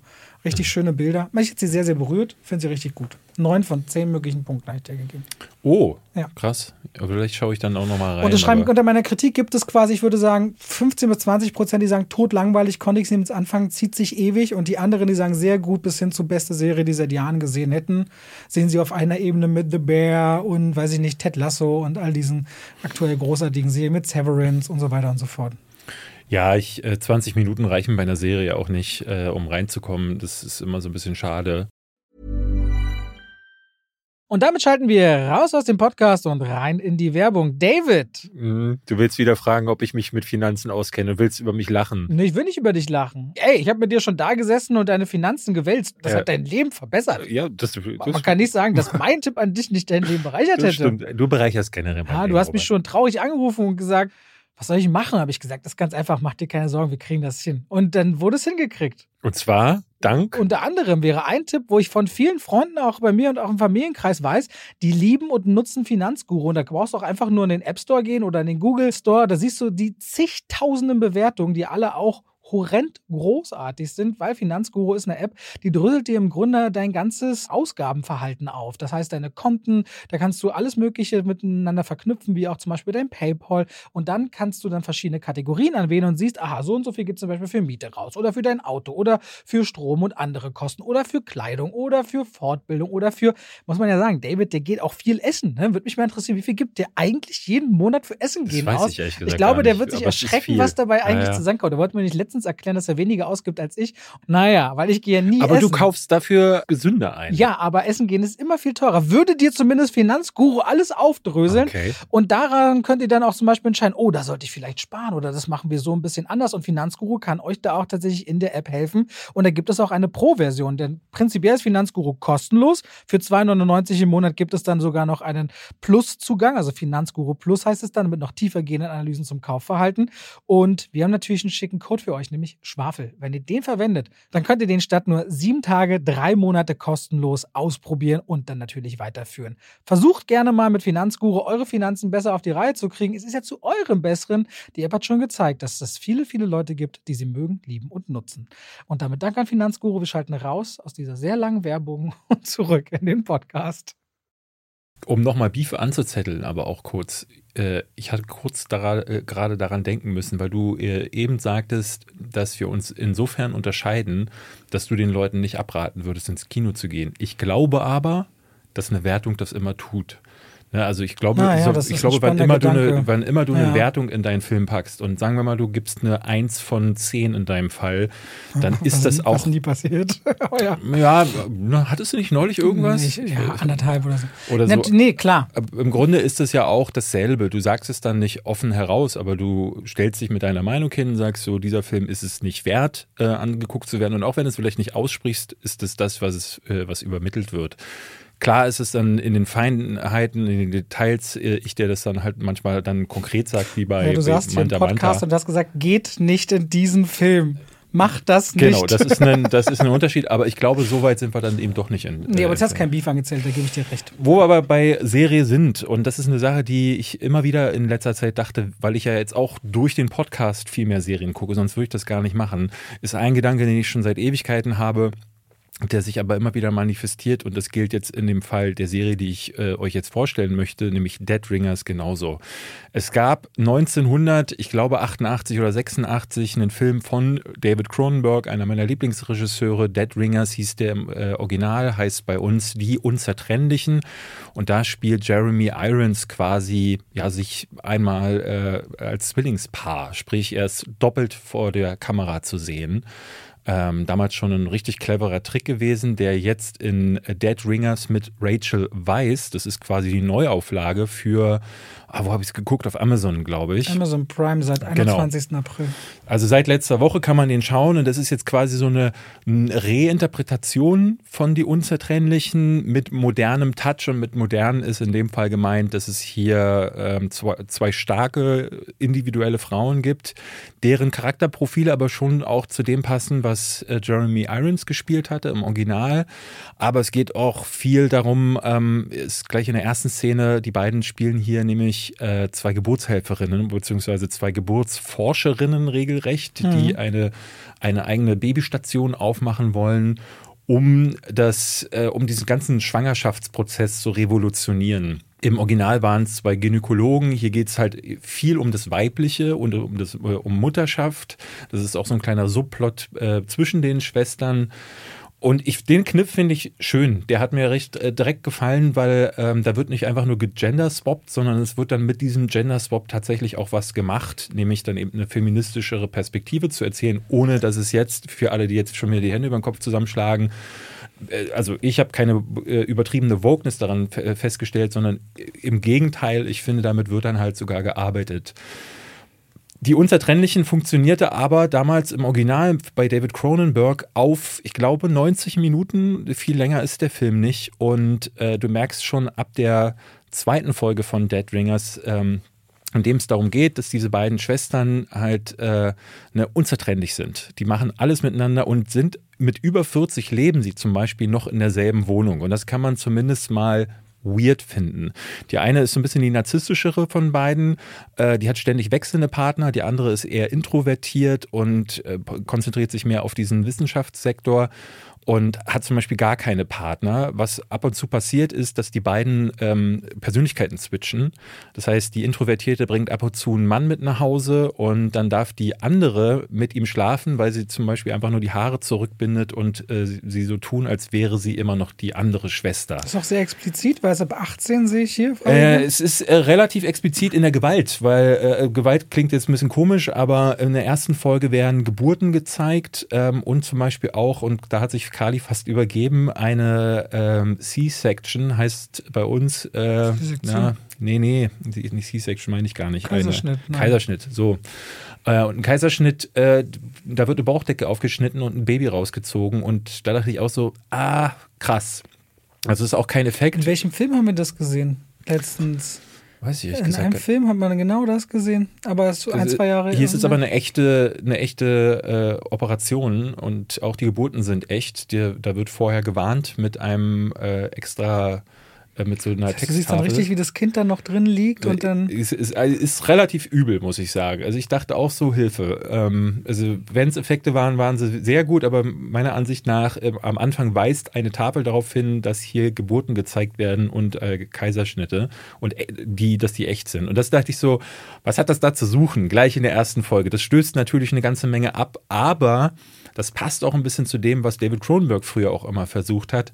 Leute abzustoßen. Ja, man siehe die Fliege und einige andere Filme. Ähm, und gleichzeitig dadurch zu faszinieren. Und das macht Dead Ringers gut, weshalb ich die Serie ich hätte sie länger geguckt, als wir es letzten Endes getan haben. Wir sind nämlich äh, dann auch wieder ausgestiegen, weil Kali äh, und ich da so ein bisschen uneins darüber waren. Sie mochte Rachel Weisz überhaupt nicht. Ich finde, ich liebe Rachel Weisz. Welche Serie habt ihr denn zuletzt zusammen komplett durchgeschaut?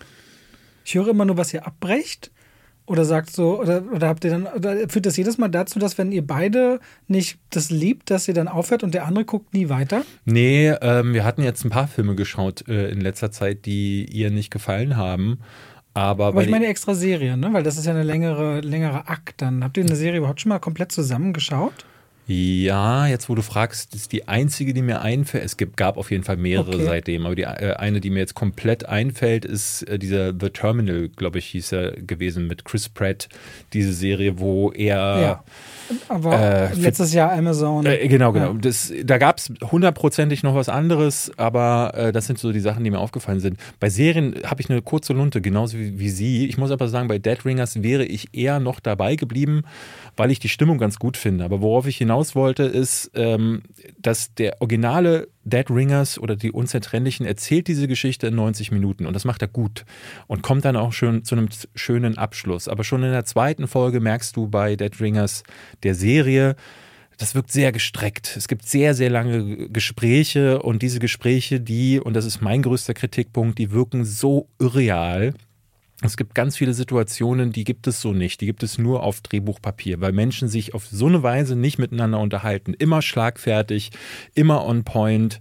Es gibt keine Denkpausen. Ne? Ich, ich habe an Sonne-Serien, die so hochwertig ähm, produziert sind und die vor allen Dingen eine, eine Vorlage haben, die so hochwertig ist, da habe ich einen besonderen Anspruch und da finde ich dann, muss für mich das auch alles glaubwürdig wirken. Gerade wenn dann eine Rachel Weisz diese Szenen spielt, die natürlich diese schlagfertigen Argumente, die sprudeln aus ihr raus, das können nur die Top-Darsteller und doch hat man das Gefühl, ähm, das ist alles viel zu viel Theater und viel zu viel Schauspiel. Und das, das holt einen dann, dann doch wieder raus. Und das ist so eine Sache. Die Länge, dass die Dialoge leider nicht, ne, ist ein bisschen zu drüber, aber die Thematik ist eigentlich nicht übel, weil diese beiden Geschwister, da wird dann ein sehr, sehr toxisches Zusammenspiel. Diese Unzertrennlichen sind nämlich vielleicht gar nicht so unzertrennlich. Und das hat Cronenberg auf eine wirklich perfide Spitze dann getrieben. Ob das die Serie auch tut, kann ich deshalb nicht sagen. Ich, ich kann aber bestätigen, dass sie auf jeden Fall sehr gedehnt wirkt im Vergleich zum Original. Und das Fleisch, was dran gepackt wurde, wirkt nicht wie Fleisch, Entschuldigung, sondern eher wie Fett. Ne? So das sind sechs, sechs Folgen, sechs Folgen um eine genau. Stunde rum. Genau. Und wir ja. sind bei der dritten ausgestiegen, sodass äh, ich da jetzt noch nicht ganz äh, sicher sein kann. Aber Wer den Originalen, die, die Unzertrennlichen kennt oder Rachel Weisz-Fan ist oder mal wieder so ein Psychodrama sehen möchte, ne, weil es hat so Psycho-Thriller-Elemente, aber auch mhm. Drama und äh, mit äh, schon immer mal oder vielleicht immer mal einen Kaiserschnitt sehen wollte, der kann das tun in Dead Ringers. So, wollen wir beim Tod bleiben? Ja. Na dann. Also, als ich zwölf war, Robert, ist mein kleiner Wellensittich Fritzi. Leider. Beim Draufsitzen leider, als ich draufgetreten bin, äh, nee. Das letzte Mal gechirpt. Evil Dead würde ich jetzt ganz gern nochmal kurz ansprechen. Du hast ihn immer noch nicht gesehen. Ich sehe ihn jetzt morgen Abend in einer Preview. Äh, sehr witzig fand ich übrigens letztes Mal, dass nachdem wir den Podcast aufgenommen hatten und du da ja dann erklärtest, dass du den ersten Evil Dead oder das Remake noch nicht gesehen hattest, mir dann selber einen Link geschickt hast von einer Kritik von wann? Vor acht, 2013. Ja, als der Film rauskam, hast du eine gemacht. Nun muss ich sagen, ich wüsste wahrscheinlich auch nicht mehr, was ich vor, zwei, äh, vor acht Jahren auf YouTube noch für Videos gemacht habe. Aber dass man gar nicht mehr weiß, dass jemand ihn gesehen hat, ist dann doch interessant. Ja, mir haben ein paar Leute mich darauf hingewiesen. Was soll ich machen? Du hast ja auch nicht im Kopf. Du weißt, Nein. Ja, okay. Ich wünsche dir trotzdem viel Spaß in äh, Evil Dead Rise. Ich fand den toll. Ähm, da gibt es ein paar Sachen, die man kritisieren kann an dem Film. Äh, unter anderem, dass er ne, nochmal dasselbe macht, äh, gerade im Vergleich zum, zum Remake. Das hatte ja so ein düstereren äh, drastischeren Ton angesprochen. Das wird jetzt hier im Grunde kopiert. Sie haben so ein neues Setting in diesem Haus, ne, in der Großstadt. Und äh, vorher dachte ich noch so, hm, was ihm wohl Neues dazu einfällt, stellt sich raus, nichts. Das ist äh, schon mal auch ein Problem. Dann ist Ash nicht dabei. Ich habe jetzt unter in meinen Kommentaren ganz viele äh, gelesen, die geschrieben haben, ohne Ash, ohne mich.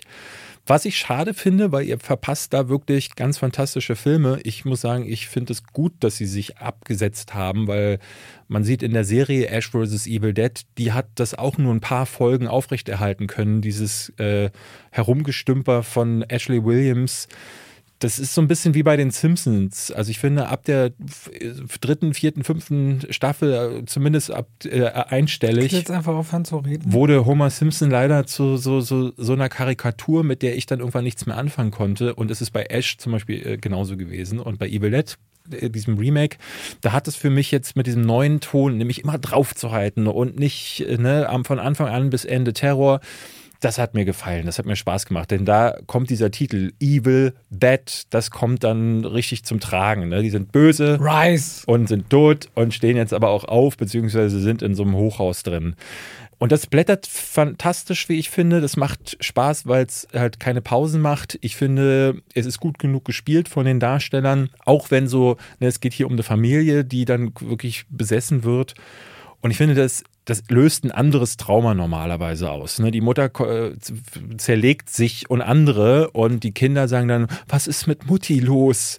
Ne? Klar, in so einem Film, in dem es alles ein irres Tempo hat, gibt es auch nicht viel Platz, um dann zu trauern, aber ich ach, irgendwie sind die Reaktionen nicht so ganz so angemessen.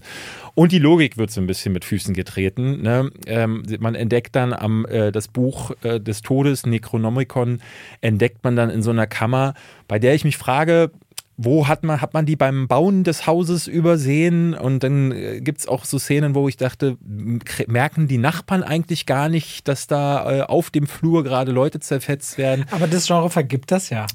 Ja, ja aber das hat, dieses Problem hattest du halt nicht, wenn du in der Cabin in the Woods warst. Ja, wenn du so Haunted House-mäßig im Nirgendwo genau. im Wald bist. Ja. Das hattest du halt nicht. Und das, du merkst halt, sobald sie das Aber ich schwöre dir, ich wohne in einem neu gebauten Haus und wenn ich da drin volle Musik aufdrehe, der Boden bebt und du bist einen Meter vom Haus weg, du hörst es nicht mehr. Ja, aber wenn jemand mit deiner, äh, vor deiner Haustür mit einer Shotgun erschossen wird, ich glaube, Robert, War letztens ich und glaub, ich habe das nicht mehr morgens gehört. Ja, vielleicht aber auch nur, weil du es nicht hören wolltest. Vielleicht magst du deine Nachbarn eigentlich das gar nicht so sehr, wie du immer glaubst. Krass übrigens, wenn die Wölfe nachts schreien, jetzt zur Paarungszeit noch Reste, das klingt wie heulende Babys, die im Wald liegen. I, das heißt, I. haben wir jedes Jahr so Februar, März noch bis April, wie heulende Babys, die manchmal im Wald liegen nachts. Das, das, das richtig. Ist ja wie bei Blair Witch Project. Beim ersten Mal war richtig gruselig, jetzt kennen wir es jedes mhm. Jahr so und da kann man schlafen, als, als wenn äh, als wenn Baby oder kleine Kinder auch um Hilfe schreien.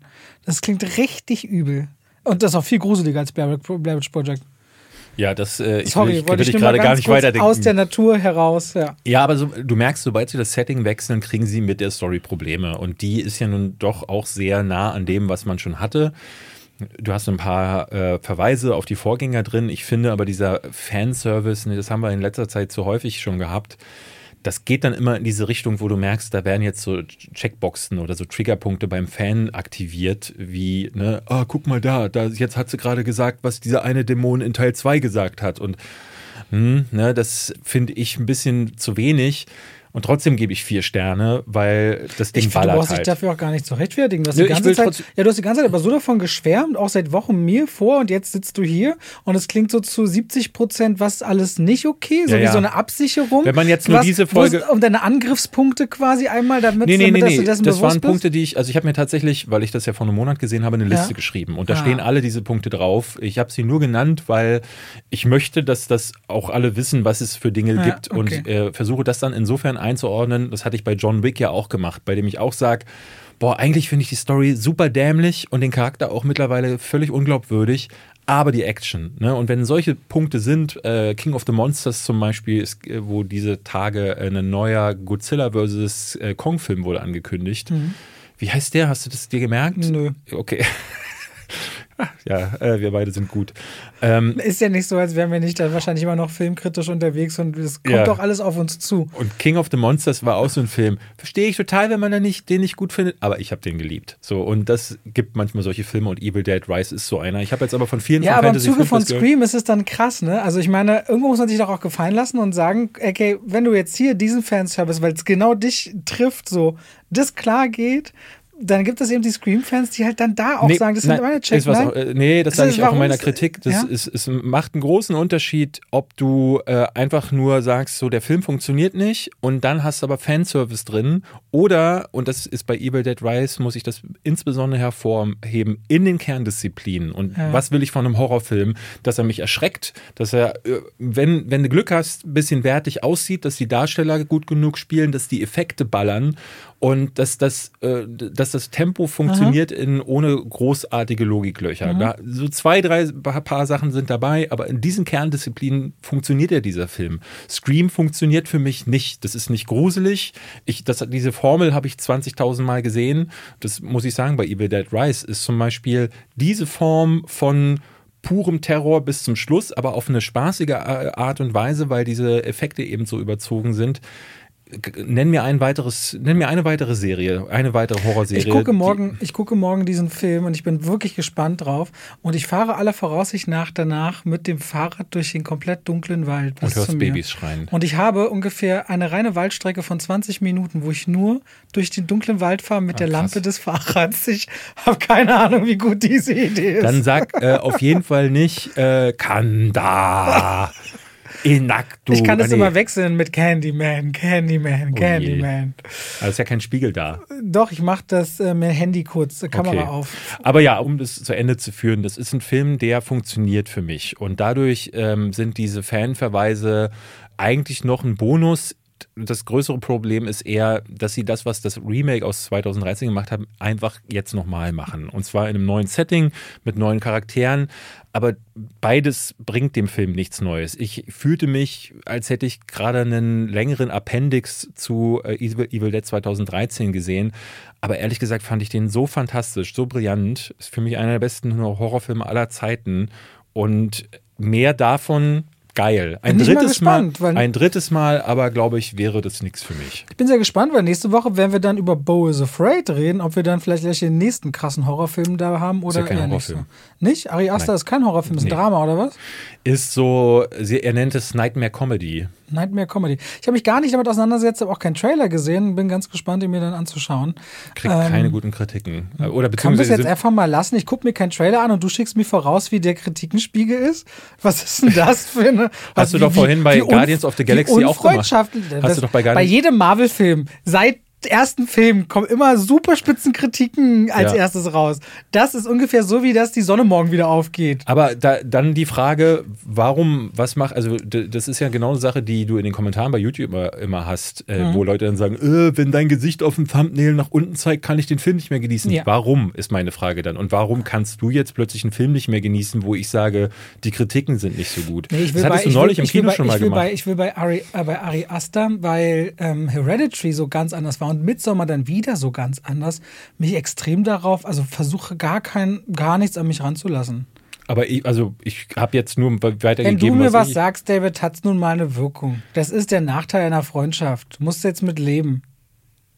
Ja, aber es ist ja meine, eine Information, Nein, die du ich dir hast, gebe. Mann, du, hast, du, hast, du, hast, du hast einen Punkt mit dem, was du sagst. Und ich war jetzt gerade in der Laune zu sagen, ich möchte nichts darüber wissen. So Okay. mit einem Augenzwinkern. Ich werde dir auch jetzt seltsam nicht, als ich Filmkritiker. Ich will die.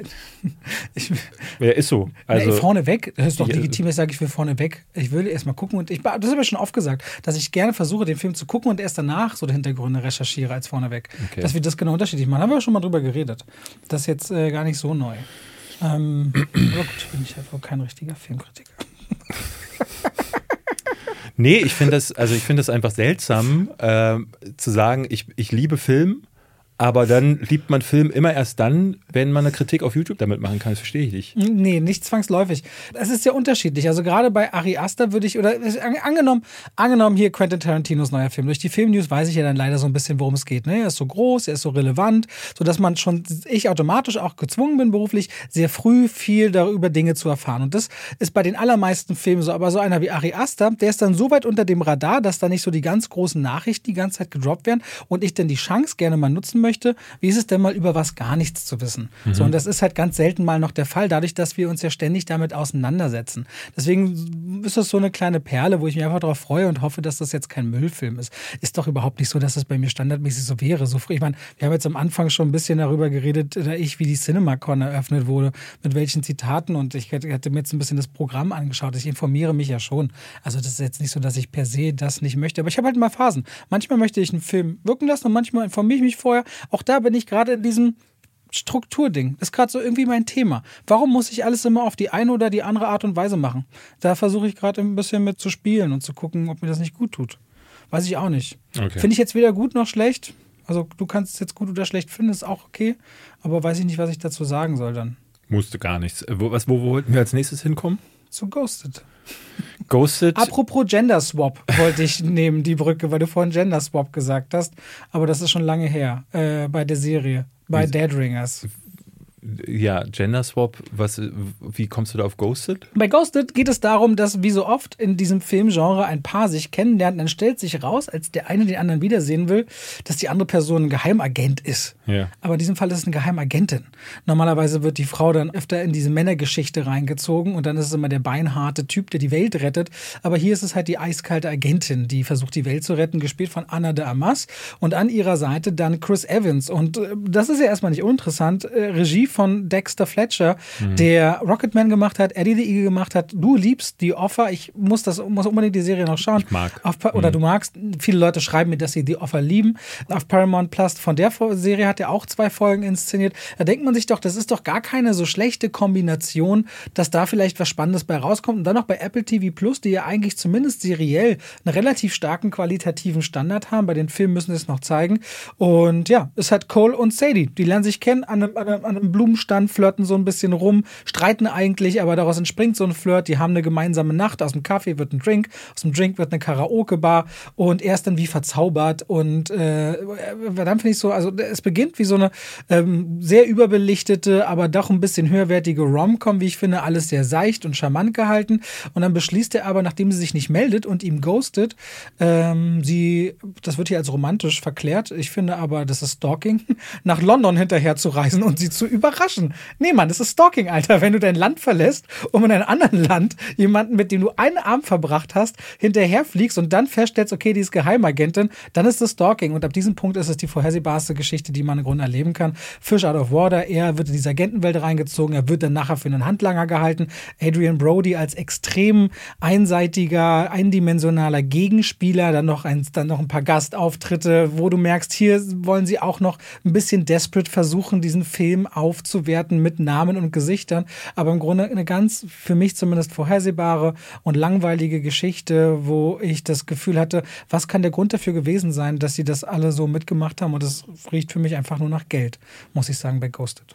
Ich hatte in meiner Kritik überlegt, ob ich überhaupt was zu dem Film sagen kann, weil das so ein generischer, banaler Blödsinn ist dass ich eher Vergleiche gezogen habe von Dingen, die mehr Chemie haben als Anna de Armas und Chris Evans. Es kam mir so vor, als wenn der erste und der letzte Planet im Sonnensystem näher irgendwie oder größere Harmonie miteinander haben als diese beiden. Es war wirklich, Sie drehen sich immerhin um das Gleiche. Ja, also wirklich ganz, ganz furchtbar und ich habe auch das Gefühl, ne, selbst ähm, die Scheidung von deinem Ex ist romantischer als dieser Film. Die ersten 20 Minuten sind daher vergeudet, die gucken sich an und ich habe das Gefühl gehabt, beide blicken völlig ins Leere. Also ich, du wirst nie, also gar nicht, zu keinem einzigen Zeitpunkt wird einem da eine echte Verbindung verkauft. Es gibt dann, sie rollen sich dann so unter Bettlaken so angeleuchtet von der Sonne und dann werden die Hände ineinander verschlungen. Es kam mir vor wie in so einem äh, ganz miesen Softsex-Ding, aber gemischt. Das finde ich schon noch am besten an dem Film, muss mit ich sagen. Mit einer Bitberger, äh, nee, Bitbauer, wie heißt das? Borg? Bitburger. Bitburger, so, Bitburger Bier, Werbung. Also es war schlimm. Es war ganz schlimm. Und dann fängt der Film ja eigentlich erst an, weil dann eben äh, äh, Agentendingsbums draus wird. Und dann kommen dann halt noch Actionsequenzen vom Greenscreen äh, dazu, die, die, äh, weiß ich nicht. Ist das nicht ziemlich genau das gleiche wie Night and Day damals mit Cameron Diaz und Tom Cruise? So? Das habe ich mehrfach gelesen. Den Vergleich kann ich gar nicht nachvollziehen. Na, sie war doch auch dann so in seiner Agentenwelt drin, so, dass das doch so Ganz ähnlicher Plot, glaube ich. Ja, also die Grundzüge sind da und das ist auch ein Gender Swap dann im Grunde, weil sie da die Rollen dann getauscht haben. Aber da sind dann einzelne Details der Handlung nochmal anders. Aber ja, eine neue Idee ist es nicht, aber es ist wirklich genau die Sorte Film, die hat man eine Milliarde Mal gesehen.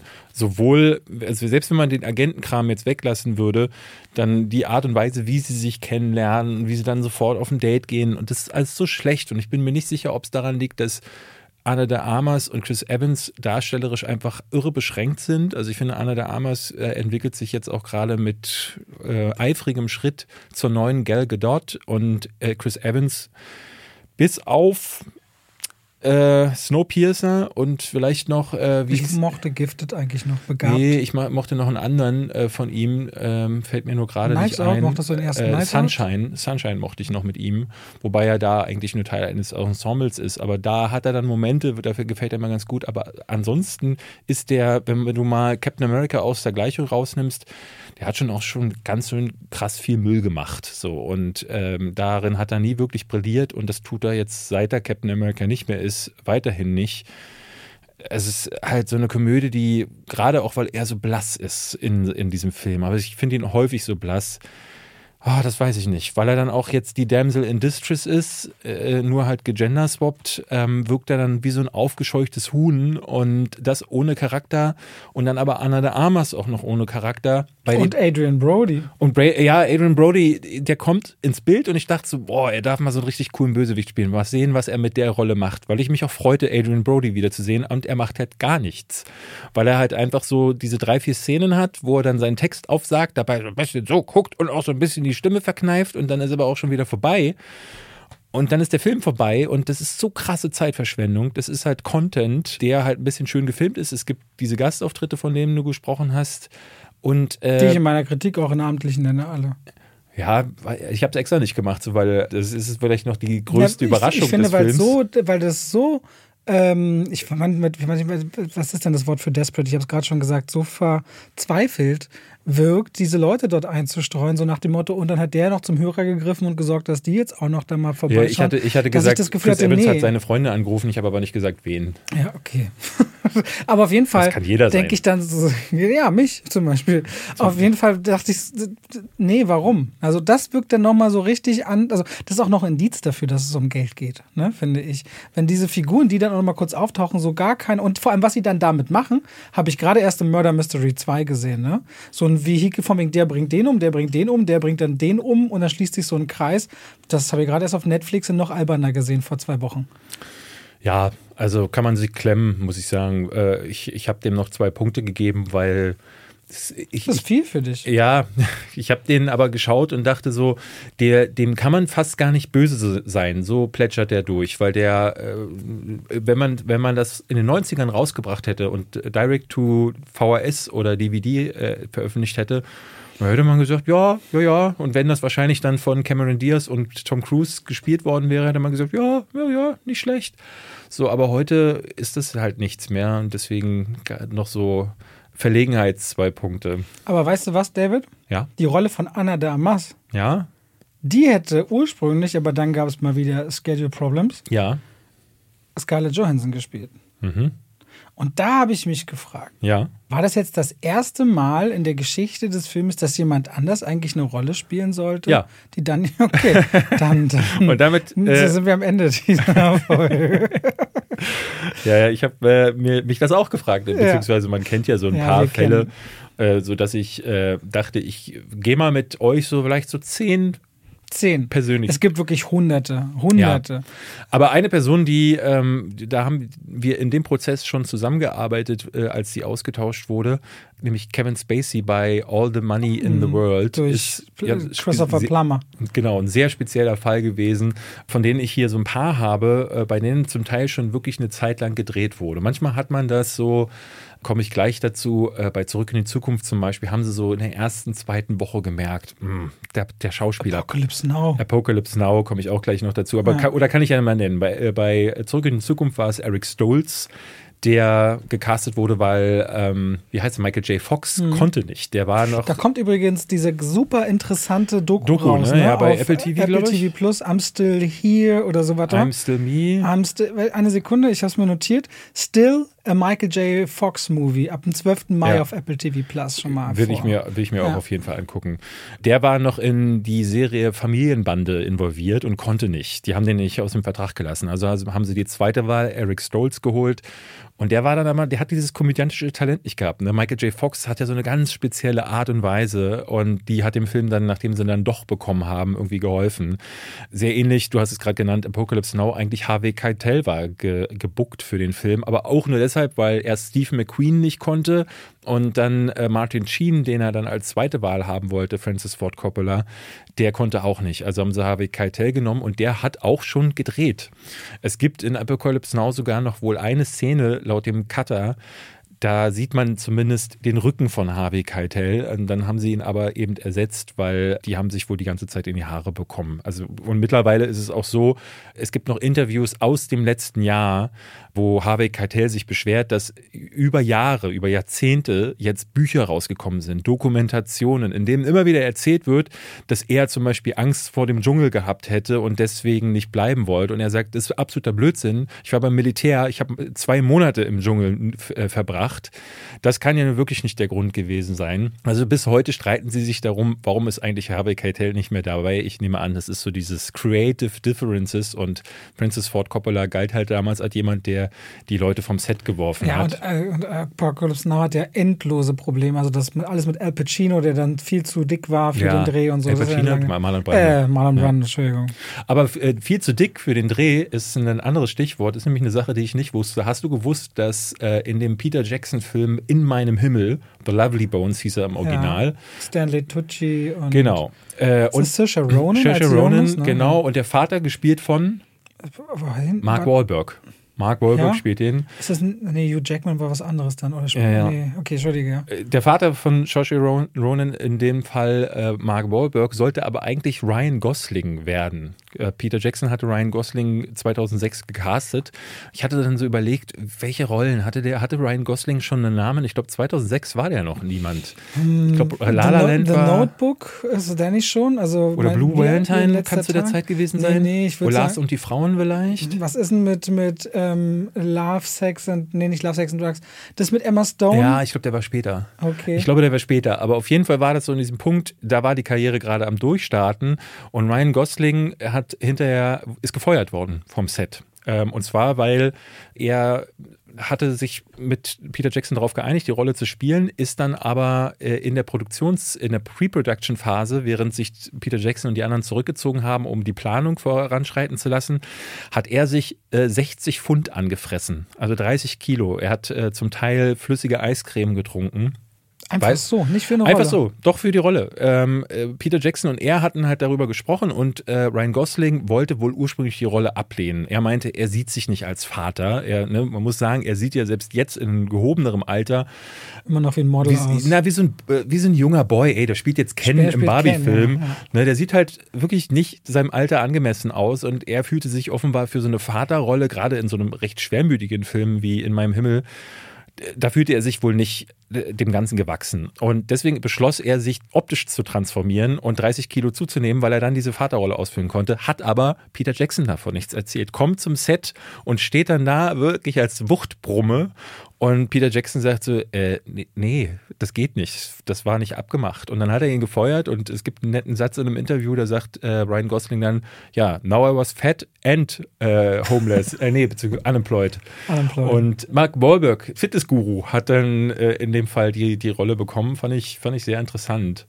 Der immer morgens um vier da steht nach dem Beten in seinem Fitnessstudio unten im Haus. Wir hatten gerade Scarlett Johansson und das ist eine Sache, auch die wusste ich nicht. Ähm, ich habe Hör ja immer noch nicht gesehen. Und äh, ursprünglich, äh, oder beziehungsweise wir wissen, Scarlett Johansson spricht die, diese AI-Stimme in dem Film, mit der sich. OS. Hm? Operating System ist keine künstliche OS. Intelligenz, das ist ein Betriebssystem. Okay. Nur Ums Aber sie quasi. muss ja eigentlich, muss sie nicht lernen? Also sie kann interagieren, aber ich glaube, sie stellt sich sogar als Operating System vor. Okay. Ja. Ja. die redet mit Joaquin Phoenix, stellt sich aber heraus, das habe ich auch nicht gewusst, dass eigentlich Samantha Morton diese Rolle äh, gespielt hat oder die Stimme geliehen hat und ist sogar am Set gewesen. Samantha Morton kennt man unter anderem aus Minority Report, die war in She Said. In The Walking Dead hat sie mitgespielt. Eine wirklich gute Schauspielerin, die jetzt auch wieder ein bisschen häufiger auftaucht auf der Leinwand. Die wurde dann im Post-Production-Prozess plötzlich ausgetauscht. Der Regisseur Spike Jones meinte, dass er hätte wohl gemerkt, das passt nicht so ganz. Ähm, sie hat aber hinterher in, in Interviews immer wieder ne, gesagt, so sie findet das einfach krass, was sie mit ihr gemacht haben, weil sie hatte, sie hat nicht nur die Stimme dieser KI geliehen, sondern sie war am Set. Das heißt, damit Joaquin Phoenix mit einer Person spielen kann und nicht ins Nichts gegen so ein Apparat spielt, ist sie da gewesen. Und sie hat hinterher den Machern vorgeworfen, dass sie nur ans Set gelockt wurde, um quasi die schwierige Arbeit, nämlich dieses am Set rumsitzen, äh, ver verrichten muss und dann hinterher einfach ihre Stimme ersetzt wird durch jemanden mit einem High Profile, weil muss man sagen, äh, von Samantha Morton auf äh, Scarlett Johansson, der Sprung ist schon sehr interessant, muss man sagen, weil der geht einige Gehaltsklassen zu Das ist weit nach aber oben. sehr eklig. Und also ich weiß nicht, ob sie damit recht hat, aber der Vorwurf ist nicht von der Hand zu wei- weisen. Der hat zumindest in der Theorie Hand und Fuß. Weshalb, ja, Samantha Morton meint so, wenn sie den Film, den kann sie natürlich nicht mehr gucken, weil sie da eine schlechte Verbindung mit hat. Aber wenn, wenn sie ihn gucken würde, würde sie, glaube ich, trotzdem spüren, dass sich Joaquin Phoenix mit ihr actet. Ja, man weiß es nur nicht. Und das ist irgendwie, ist wie so eine Hausarbeit, die einem weggenommen wird und wo dann der Name des anderen Schülers draufgeschrieben wird. Das ist wirklich übel. Ich habe noch eine Sache, die ich auch interessant fand, nämlich in Panic Room Ja. haben sich Mit deiner geliebten Kristen Stewart. Kristen Stewart und Jodie Foster ja Mhm. eigentlich, aber am Set haben sich kennengelernt ursprünglich Kristen Stewart Panic und Room. und genau Nicole Kidman, die haben irgendwie in so einem äh, Interview voneinander gesessen. Ich glaube, das war wahrscheinlich bei Variety. Da setzen die immer Actors on Ja. Actors, die dann voreinander sitzen und sich unterhalten. Kristen Stewart hatte da auch mal eine Folge mit Shia LaBeouf gemacht, die ich nur sehr empfehlen kann. Jetzt Äh, immer wieder, weil die beide so ja, ihre ist so, Comfortzone. wenn du Psychologie studierst, schau dir diese Folge an. Das ist wie ein Feuerwerk. Äh, da kannst du zugucken, wie die äh, ganzen Triggerkorken knallen. Auf jeden Fall, die haben auch so zusammengesessen und sich darüber unterhalten, wie sie sich bei ihrem, äh, einem ihrer ersten Filme kennengelernt haben, nämlich Panic Room. Und da dachte ich so, hä? Die haben mal zusammengespielt und ja, tatsächlich nach Moulin Rouge äh, hatte David Fincher ähm, Nicole Kidman ranholen wollen und er wollte eigentlich auch aus Panic Room oder der Figur, der Frauenrolle eigentlich eher so eine Diva machen. Ja. So ein bisschen angelehnt so an Nicole Kidman, die dann vielleicht, ich hätte mir vorstellen können, dass sie dann Theater- oder Schauspielerin sein sollte. Und dann hat sich Nicole Kidman allerdings am Set von Moulin Rouge das Knie verletzt. Und zwar so sehr, dass sie noch äh, Monate damit zu tun hatte. Und am Set von Panic Room, wo sie dann schon zwei Wochen gedreht haben, ist ihnen dann aufgefallen, dass wenn sie rennen muss, sich hinstürzen muss, das muss Jodie, ist ja eine relativ physische Rolle, ähm, dann schmerzt das Knie so sehr, dass sie nicht weiterdrehen kann. Und deswegen wurde wirklich in kürzester Zeit das Drehbuch umgeschrieben, damit die Figur auf Jodie Fosters Persönlichkeit und Persona angepasst wird. Und die wurde gerecastet. Aber auch wahnsinnig frustrierend für alle Beteiligten. Ja, Ob du jetzt total. Autor bist oder Regisseur, der eine Vision hat, Ja. ne, schmeißt alles durcheinander. Ja. Das ist äh, unangenehm.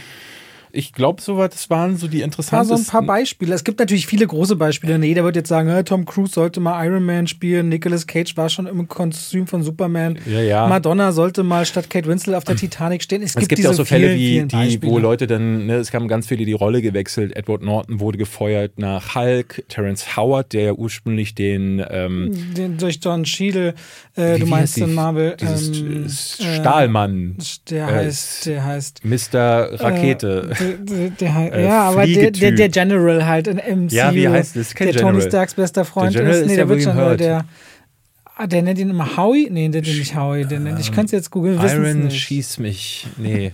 Ich weiß auch nicht. Mann, warum fällt mir War Machine. War Machine. War Machine. Ey, Mr. Roboter ist doch fast, oder was habe ich gesagt?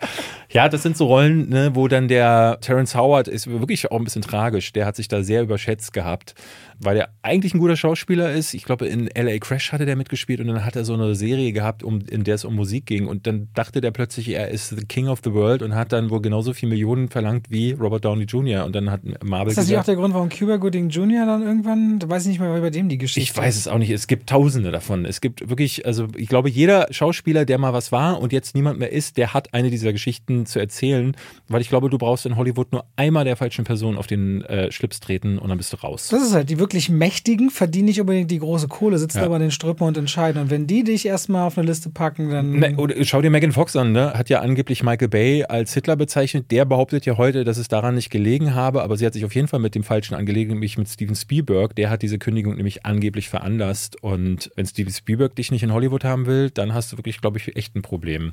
Ist auch mit Mats Mikkelsen, hatte ich die Geschichte mal erzählt mit Jerry Bruckheimer, Ja, der ja, ja. zweimal am Set war und der dachte, er ist der Kameramann. Ja, ja. Und das auch dann zwei Tage hintereinander nicht gerafft hat. Da gibt es viele, viele Beispiele, mit wem man äh, spannend wird sein, wie das mit Dwayne Johnson in den nächsten Jahren weitergeht. Ob er diesen Status behalten kann oder ob diese DC-Nummer ihn jetzt nachhaltig äh, auf den Fuß fallen wird. Schauen wir mal.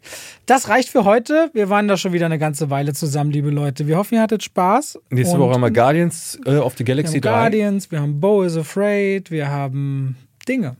Dinge. Dinge. Wir haben Dinge. Irgendwas ist immer. Vielleicht reden wir über die CinemaCon und was da Spannendes die Tage passiert. Ne? Es, es kommt bestimmt Wendy und zusammen. Pan. Pa, Peter Pan und Wendy. Ja, so rum. Ja, vielleicht zieht der Dell. Äh, wir gucken mal. Ja, schau mal. Äh, auf jeden Fall bleibt uns treu. Weil wenn nicht, dann Seid ihr Fremdgänger? so Innen. innen so. Habt noch eine gute Zeit. Danke fürs Zuhören. Tschüss.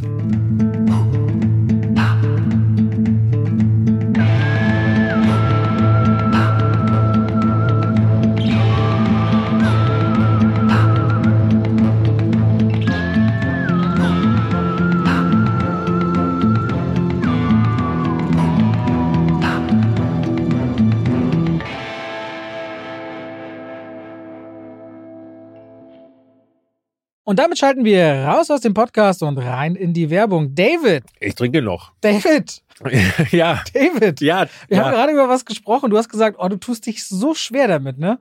Du tust dich so schwer damit, zum Beispiel geballte Informationen einfach so hintereinander zu sagen. Mhm. Das fällt dir irgendwie schwer. Weißt du, Ja. was überhaupt nicht schwer ist? Was denn? Einen Überblick über all seine Versicherungen zu haben. Oh, Schöne Überleitung. Aber wie, wie bekomme ich diesen Überblick? Das ist super einfach. Kennst du die Clark-App? Kenne ich, ja. Ja, Clark, C-L-A-R-K. Mhm. Haben wir schon im Podcast schon manchmal drüber gesprochen. Ja. Das ist eigentlich super einfach. Du kannst da innerhalb von wenigen Minuten einen Überblick über all deine wichtigen Versicherungen haben. Und das Schöne ist daran, auch wenn du mal was ändern musst oder was geändert werden soll, das kann alles Clark für dich machen. Denn die haben Versicherungsexperten, die durch tausende Tarife durchscannen können, welche Versicherung für deinen Lebensstil genau die richtige ist. Also David ist ja so einer, der, wenn ein Fahrrad, wenn er mal fährt, vielleicht auch mal umfällt, da braucht man eine andere Versicherung als jemand, der nur viel zu Hause auf der Couch sitzt beispielsweise.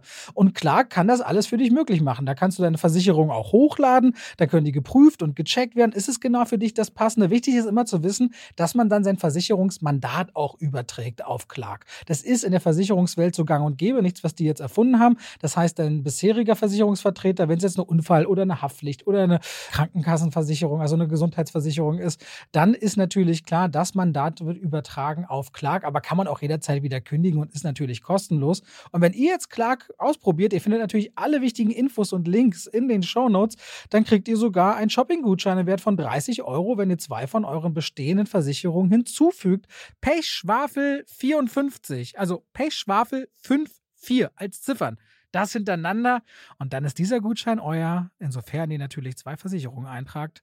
Und das könnt ihr natürlich dann verwenden oder diesen Gutschein für Apple, für Ikea, für Amazon, whatever ihr gerne wollt und braucht. Und Clark ist da ein ganz einfacher Begleiter, um bestens abgesichert zu sein. David, hast du Lust mal drüber zu schauen? Weil dein Lebensstil, der könnte ja bestimmte Versicherungen nach sich ziehen. Ich glaube, ich mache das mal, Robert. Danke für den Tipp. Bei welcher App? Bei Clark. Ganz einfach. Vielen Dank und damit schalten wir raus aus der Werbung zurück in den Podcast.